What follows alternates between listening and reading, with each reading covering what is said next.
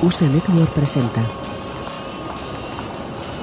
En asociación con Universal Cable Production y Anonymous Content. Mr. Robot, creado por Sam Smile. Segunda parte. De noche, en un parque, un hombre iba con dos bolsas de deporte. Las deja en el suelo. Es Scott. Mira a su alrededor, nervioso.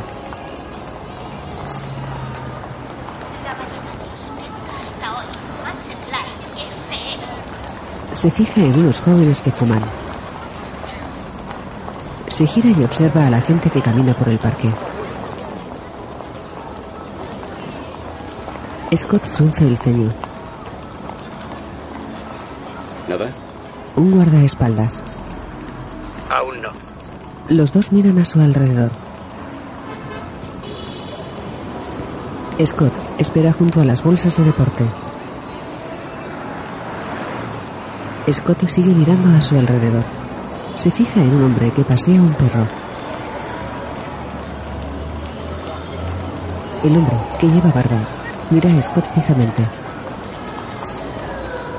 Scott lo mira, frunciendo el ceño. El hombre le aguanta la mirada y avanza. El hombre se acerca. El perro huele una de las bolsas. El hombre y el perro pasan de largo. Scott mira a su alrededor. Ve a un chico con una bici que se acerca. ¿Quién es ese? ¿Quién es? El tipo de la bici. Parece que viene directo hacia mí.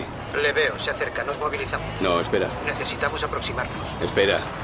El chico para frente a Scott. ¿Eres. de Icor? ¿Quién eres? Un mensajero. Por favor, firma. Scott lo mira desconfiado y coge el papel. Mira a su alrededor. Firma el papel. El mensajero lo busca en la bolsa. Scott le devuelve el papel. El mensajero lo guarda, le da una mochila y se va. ¿Qué es esto? Coged al de la bici, el de la bici. No, no, no. Aún no han recogido el dinero. Scott mira la mochila. Acerca la mano, dudoso. Se dispone a abrirla. Señor Knowles, no se lo recomendamos. Deberíamos dejar que antes lo inspeccione nuestra unidad. Scott abre la mochila poco a poco. Rebusca dentro de la mochila. Saca algo. Es la máscara de F Society. Scott deja la mochila en el suelo, despega algo de la máscara y la mira. Señor, ¿está bien? ¿Quiere que nos acerquemos? ¿Está usted bien? ¿Es su móvil? Scott mira el móvil y contesta. Tienes 10 segundos para hacer lo que pone o cada banco del sistema será bloqueado. Scott cuelga y mira a su alrededor, nervioso. Señor, ¿quién le ha llamado? Scott se pone la máscara de F Society. Abre una de las bolsas de deporte y saca fajos de billetes. Señor Knowles, ¿qué está haciendo? Levanta la bolsa y la vacía en el suelo. Saca todos los billetes. Abre la otra bolsa y la vacía. La gente comienza a rodear a Scott. Scott mira a su alrededor. Abre una lata de gasolina y rocía los billetes. Vacía la lata y la tira. Scott enciende una cerilla. La lanza sobre los billetes. El dinero comienza a arder. El fuego crece. A través de la máscara, Scott mira cómo se queman los billetes.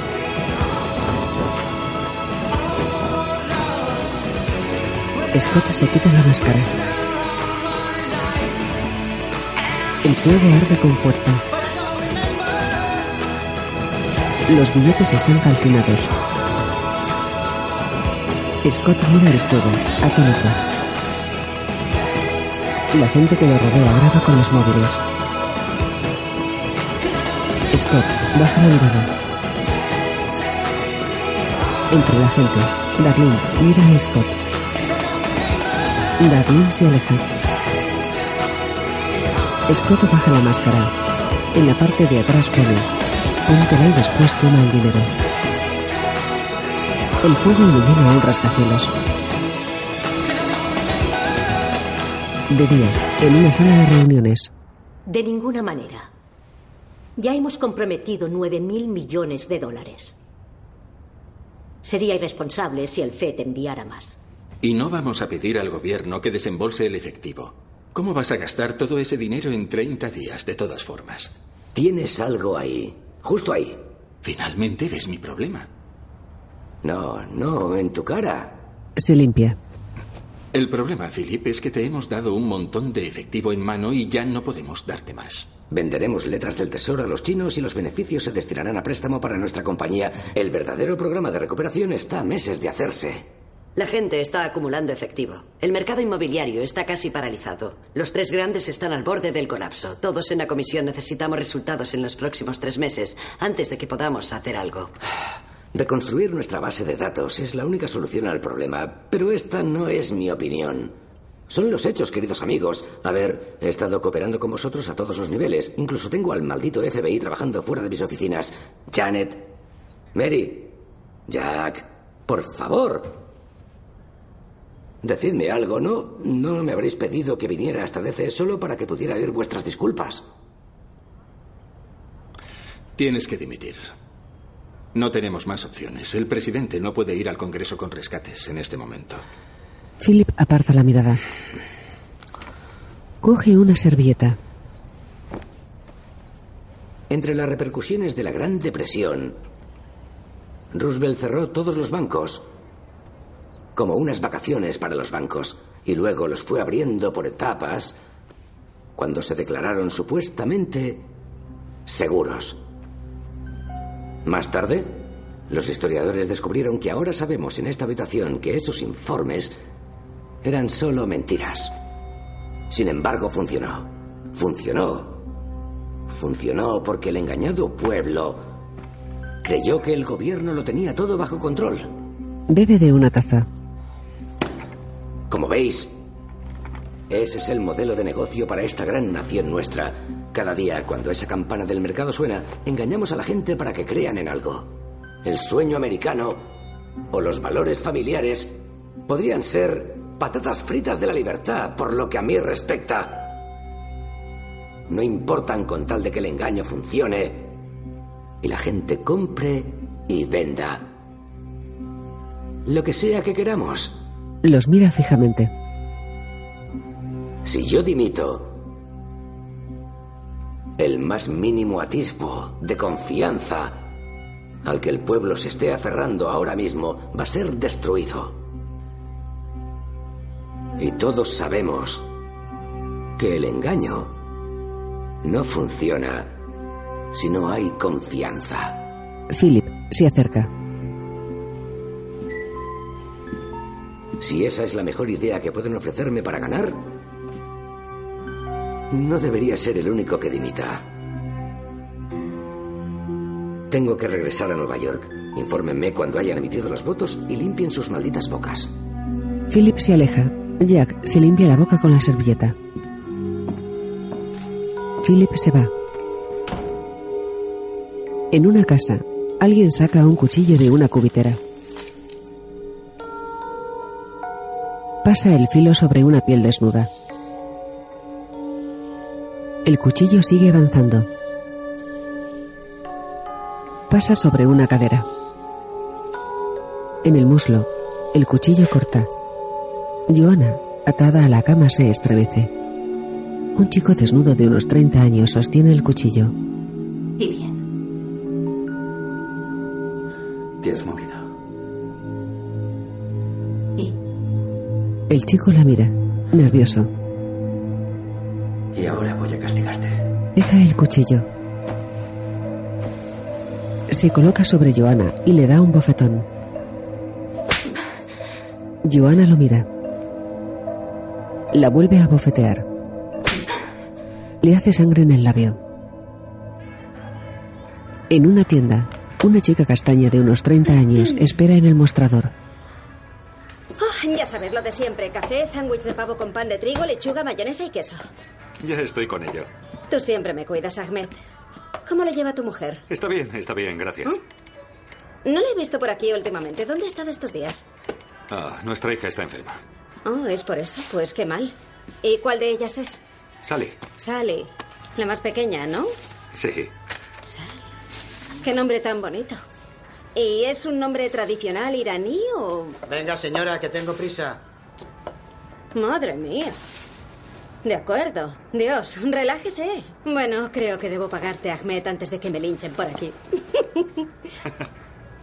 Vaya humor. ¿Verdad? Ahmed sonríe. Um, La chica coge un chupa chup. ¿Y esto? En un despacho, nos está esperando. Sí. la chica de la tienda sigue a una chica afroamericana. Di Piero, con el chupa chup en la boca, pasa entre las mesas del FBI. Sigue a la otra agente por un pasillo. Sonríe a alguien y sigue caminando. Giran a la derecha. La agente afroamericana abre una puerta a Di Piero. Dentro hay un hombre. Las dos agentes entran y se sientan frente a Gideon.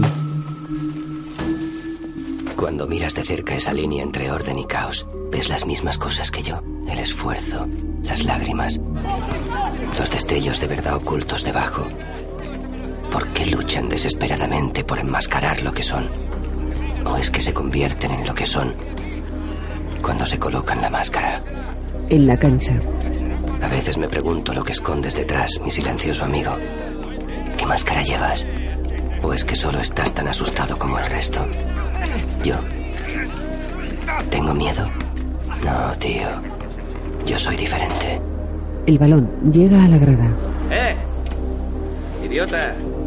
Leon lo mira. ¿No ves que necesitamos la pelota? Leon coge la pelota, se levanta y la bota.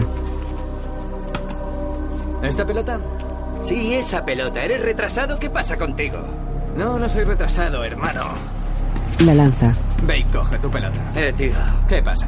¿Cuál es tu problema, hijo? ¿Cuál es tu problema? Tú eres mi problema. Hay que hablar bien a la gente. Y tú saber lo que es el respeto.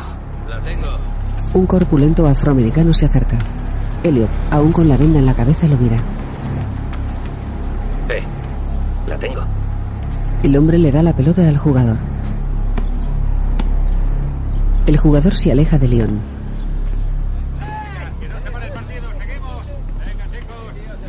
El hombre, que lleva un perro, mira a Leon. Estamos aquí para pasar un buen rato, ¿no? Sí, hermano. El hombre se aleja. Se sienta en primera fila, en una grada inferior a la de Elliot. Leon se va. El hombre acaricia al perro. Elliot aparta la mirada. Maxine está un poco apagada últimamente. Ha reaccionado al verte. ¿Tienes perro? Antes sí que tenía. ¿Ah, sí? ¿Qué le pasó? Elliot mira al frente. Pues que ya no lo tengo. El hombre aparta la mirada. Mm. Mira el partido. Elliot, ¿no? Elliot se sorprende. Soy Ray. Te he visto por aquí. ¿Te gustan los partidos, eh?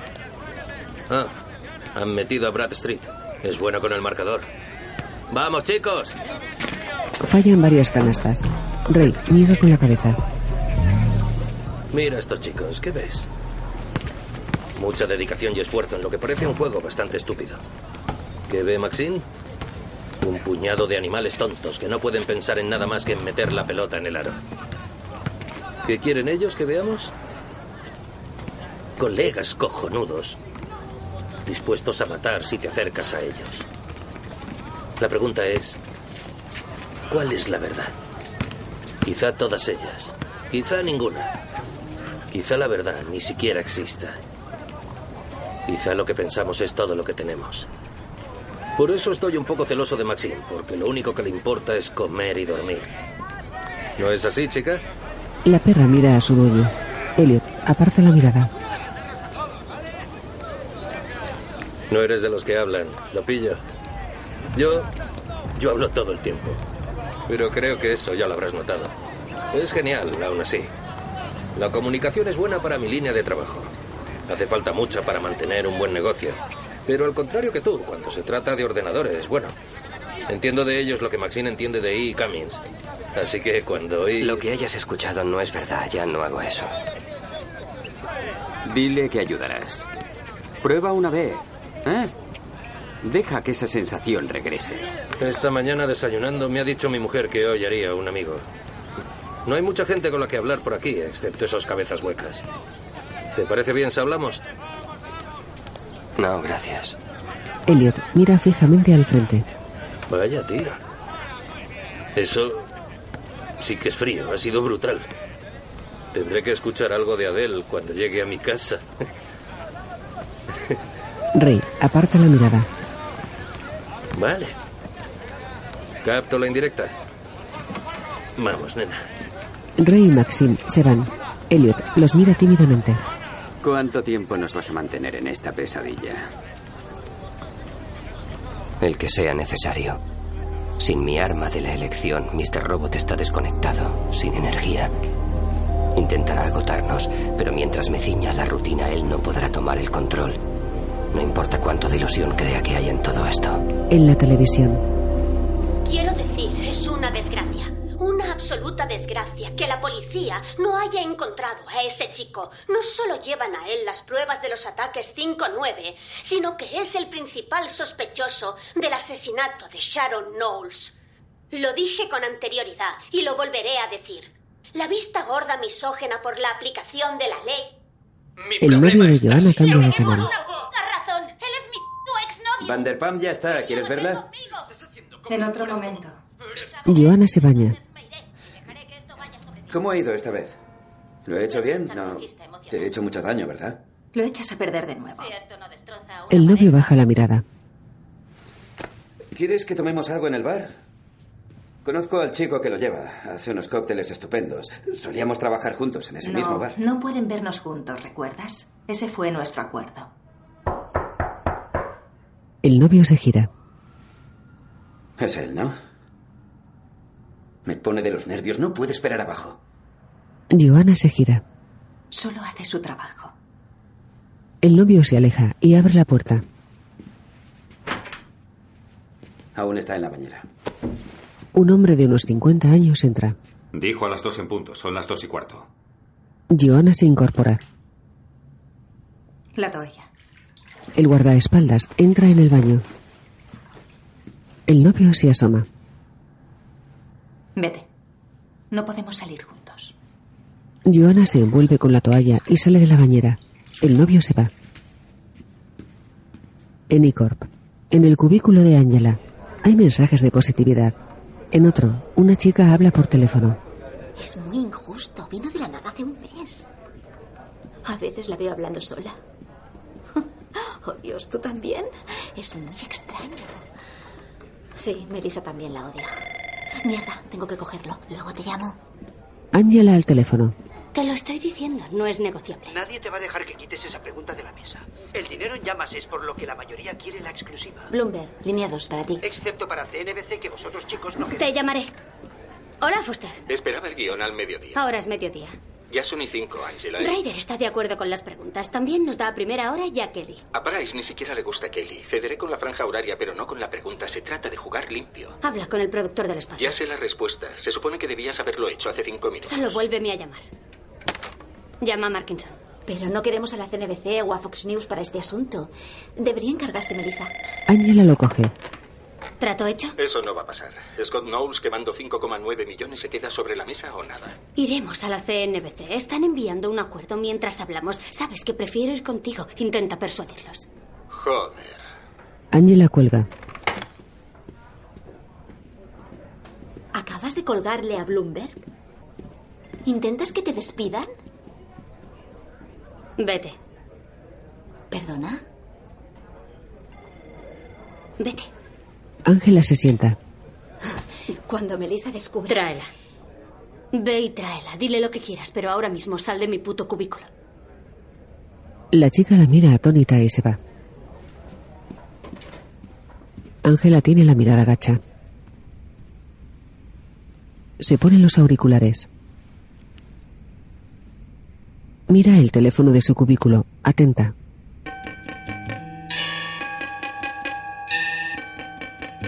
Algunos empleados pasan frente a los cubículos.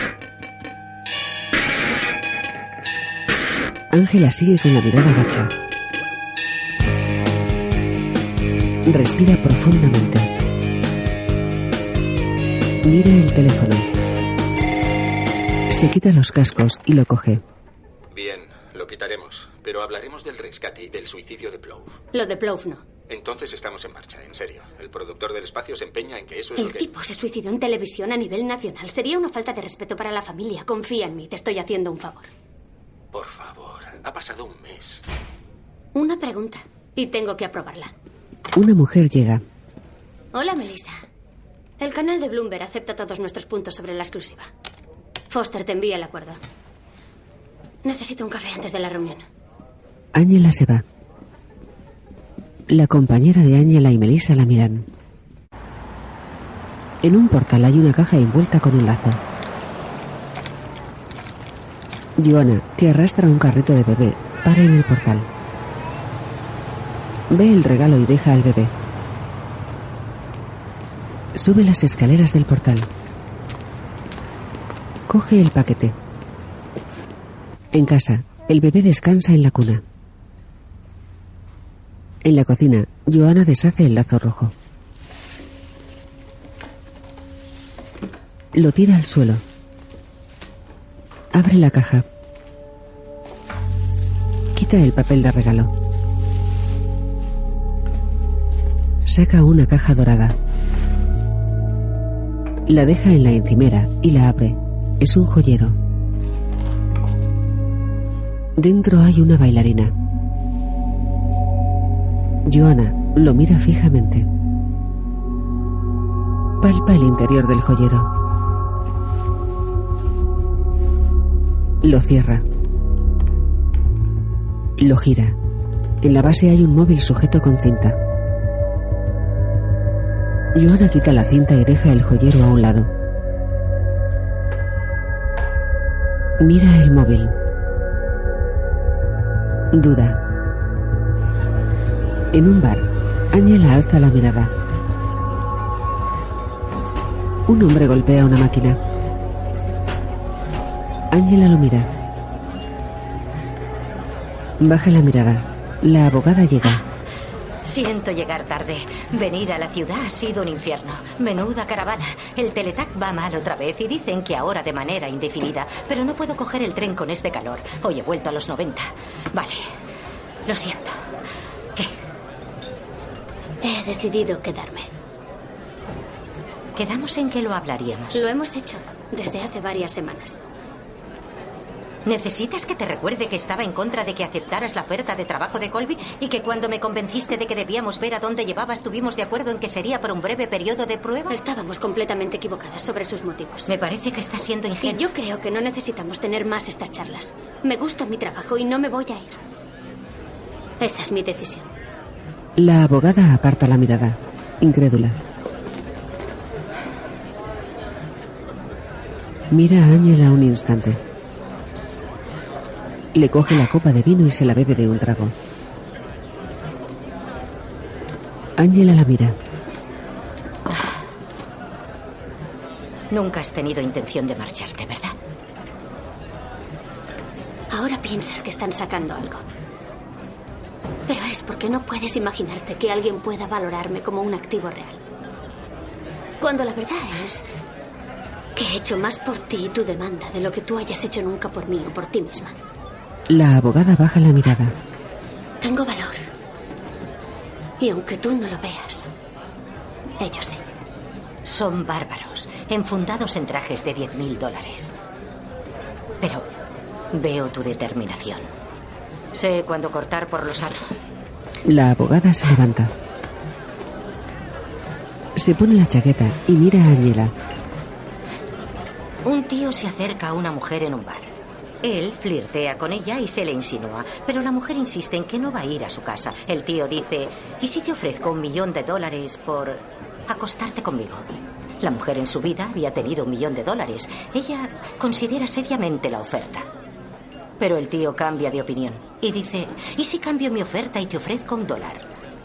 La mujer se horroriza. ¿Qué tipo de mujer crees que soy? El tío dice, eso ya lo hemos averiguado. Ahora solo estamos negociando. La abogada se va. Ángela la mira fijamente. Mira hacia la barra con rostro severo. Un chico afroamericano se sienta a su lado. Se mira el reloj y mira a Ángela. ¿Estás sola? Ángela lo mira. Más tarde, Ángela y el chico están tumbados en una cama. El chico, con el torso desnudo, duerme. Ángela se incorpora poco a poco. Se destapa y se sienta en la cama. Coge una camisa. Se la pone. El chico se revuelve. Ángela se queda quieta.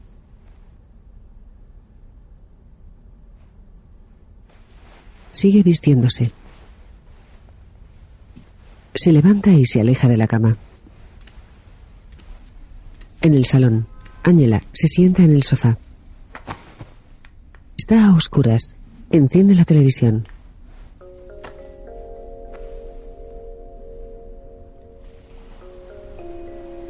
Bienvenido a Afirmaciones Positivas, volumen 3, Éxito y Dinero. Escuchará la afirmación dos veces. Le dejaré un momento para que la repita mentalmente o en voz alta. Por favor, úselas de manera constante para crear nuevos caminos neuronales. Buena suerte. Yo tengo confianza. Yo tengo confianza. Yo tengo confianza. Mi confianza es poderosa. Mi confianza es poderosa.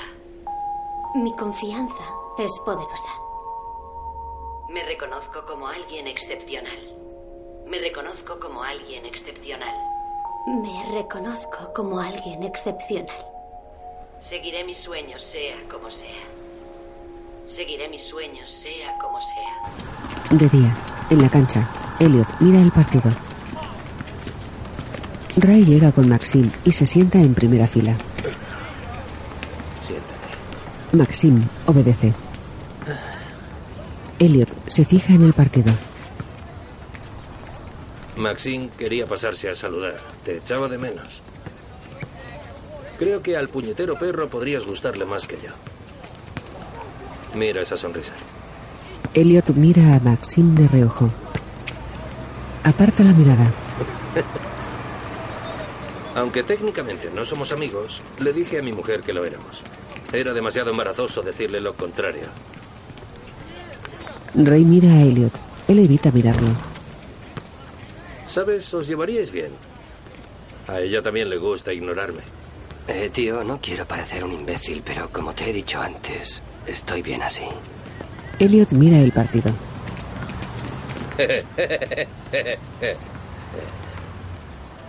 Lo siento, de hecho no sé por qué me río. Pensaba que hacías alguna broma que no entiendo y por eso he soltado esa risa falsa. Pero en realidad estoy confundido. Creía que iba sobre lo mismo. ¿Sobre qué? Cuando hablamos anoche. No sé de qué estás hablando, tío. No nos vimos anoche. Ray lo mira extrañado. Elliot lo mira confuso. Ray lo mira fijamente. Relaja el semblante. ¿De verdad no lo recuerdas? Elliot frunce el ceño. Baja la mirada. ¿Estás bien, jefe? Elliot agacha la cabeza. La alza y mira fijamente a Rey. Elliot lo mira inquieto. Se levanta. En la calle, Elliot corre. Camina y se quita la capucha. Del control, la rutina, el diario, mi bucle perfectamente construido. De eso es de lo que ha ido todo. En casa, Elliot mira el diario. Lee. No lo he visto desde esta mañana. Alza la mirada nervioso. Pasa a otra página. Anoche, hasta esta mañana, mientras dormía, no puedo justificarlo. Un vacío en mi conciencia y de alguna manera él. ¿Qué ven ellos cuando te ven llegar? Ve a Mr. Robot. Y por eso es por lo que soy diferente. A veces mi máscara toma las riendas. ¿Por qué hablaste con él? Porque quiero que te des cuenta. ¿De qué? Elliot niega con la cabeza. ¿De qué quieres que me dé cuenta? Mr. Robot se acerca. Lo mira fijamente. De que ellos me ven. Elliot baja la mirada, asustado.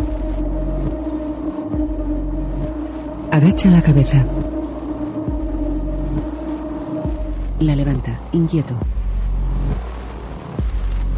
Se gira y se aleja del escritorio, dejando atrás a Mr. Robot. Elliot agacha la cabeza.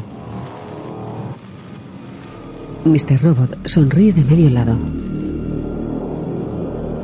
Elliot, aún con la venda en la cabeza, se gira riéndose.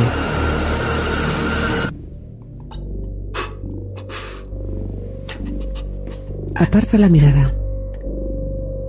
Vuelve a mirar a Mr. Robot. Mr. Robot frunce el ceño.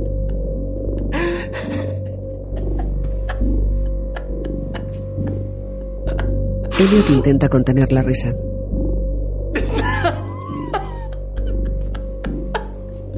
Rompe a llorar. Vuelve a reír.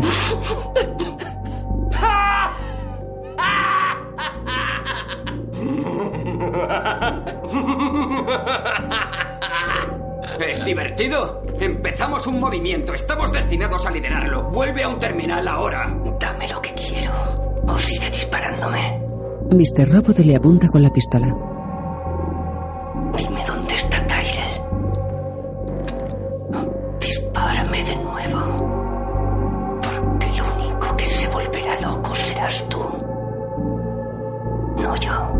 Mr. Robot lo mira, nervioso.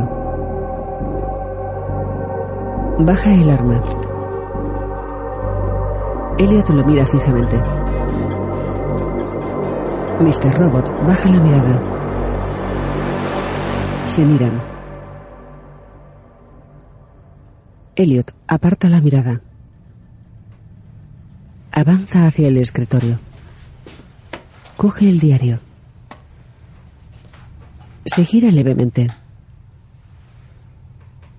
Llego tarde al grupo de la iglesia.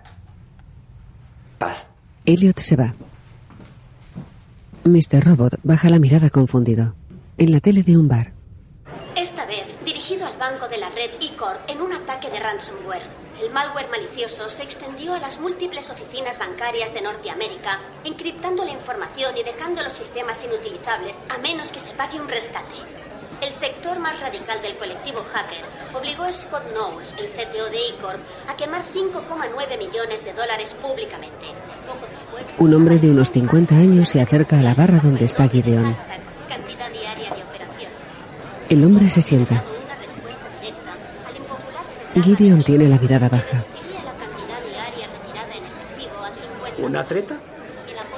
Todo el mundo se lo toma como una broma tonta. Pero esos tipos saben lo que están haciendo. Nunca creí que el dinero en efectivo llegara a ser tan valioso como ahora mismo. Estamos reviviendo el martes negro, la Gran Depresión.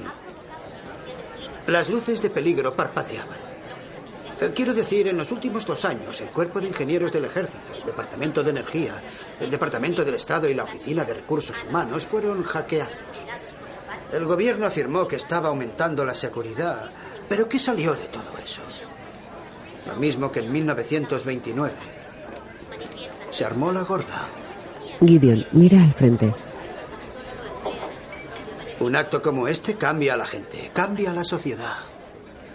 Solamente tomo algo. Gideon bebe. Lo siento, estoy divagando como un fanático. Gideon niega con la cabeza. ¿Hay algo de lo que quieras hablar? Gideon mira a su alrededor. ¿De las playas de Barbados? ¿Del expreso en Rue Montmartre? ¿De sentarse alrededor del fuego en las Adirondas? Estoy casado. Soy Brock Gideon lo mira. y sé que eres Gideon Goddard. Mira a Brock serio. Veo mucho las noticias. No puedo creer que sea una sensación mediática. Soy más de jungla de cristal. Te he sacado una sonrisa. Estoy en racha. Gideon aparta la mirada. ¿Cuándo te dejó? ¿También salen los telediarios? No. Es por tu cara. Es obvio por qué te usaron como cabeza de turco. Eh, Transmites una vibración simpática y honesta a la vez. Eres el recipiente perfecto para sus mentiras. Bueno, no, no sé qué decir sobre eso, pero... Estoy de acuerdo contigo en que parece que hay algo más importante que yo con el control. Gideon bebe. Brock sonríe. Gracias. ¿Por qué? Mañana seré un héroe. Gideon arquea las cejas. ¿Perdona? Bueno, quizás solo seas el cabeza de turco, pero eres importante. De hecho, creo que nunca había conocido a un factor de la crisis tan importante como tú. Gideon asiente serio. Esto es por nuestro país. Brock dispara a Gideon, que se lleva la mano al cuello. Gideon se cae al suelo.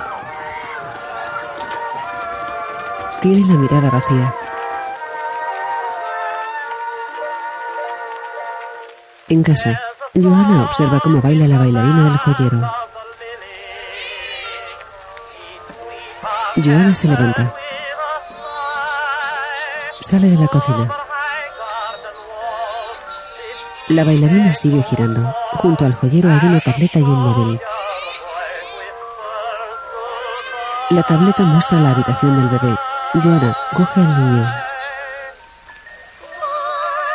La pantalla del móvil se ilumina. Alguien llama. En la pantalla pone llamada perdida, desconocido. En el grupo de la iglesia, Y no habrá muerte, ni llanto, ni lamento, ni dolor, porque las primeras cosas han dejado de existir. Entonces dijo el que está sentado en el trono, mira, hago nuevas todas las cosas. Y añadió, escribe, estas son palabras ciertas y verdaderas. Y díjome, hecho es, yo soy Alfa y Omega, el principio y el fin. Al que tuviere sed, yo le daré de la fuente del agua de vida, gratuitamente. El que venciere, heredará todas las cosas, y yo seré su Dios, y él será mi hijo. Elliot cierra los ojos. De día, en casa de su madre. Elliot mira el teléfono que sostiene, extrañado. Elliot frunce el ceño.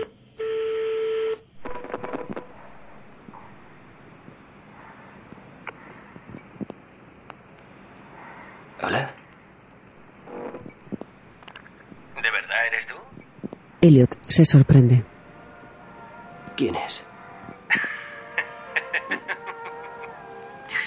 Bonsoir, Elliot. Dirigido por Sam Smile.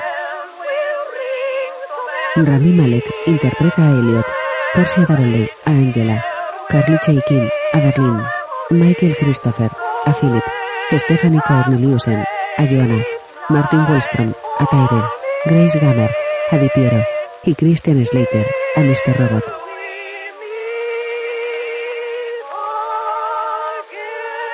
Smile Corp.